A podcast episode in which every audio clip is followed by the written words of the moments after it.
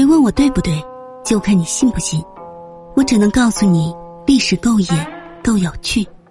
欢迎来听九九八八那些不为人知的野史秘闻。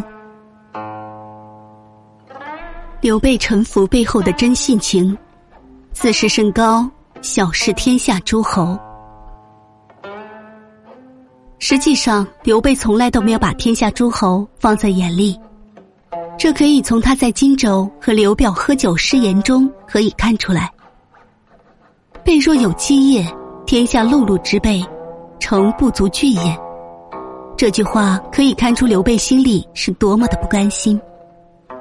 凡是读过一点历史的人都知道，东汉末年政治黑暗，军阀混战，魏晋时期更是如此，所以才会出现竹林七贤这样行为怪异之人。他们表面潇洒自如，实际内心非常痛苦。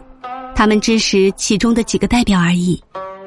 我在读三国的时候，觉得三国时期，不论是刘备、曹操或者孙权，他们都或多或少的压抑自己，导致自己犯了一些不可以改变的错误。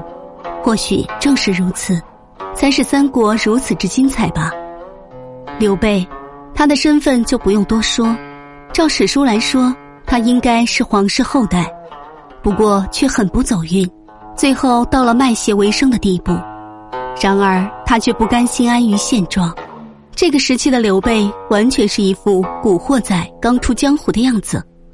这时的刘备城府不是很深，却是非常讲义气，所以张飞、关羽等人在这个时期归顺于他，并且一直忠于他。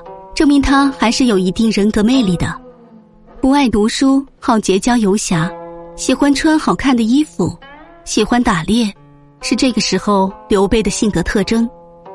从这些爱好可以看出，当时的刘备经济上还是非常宽裕的。至于钱是怎么来的，就不用讨论太多。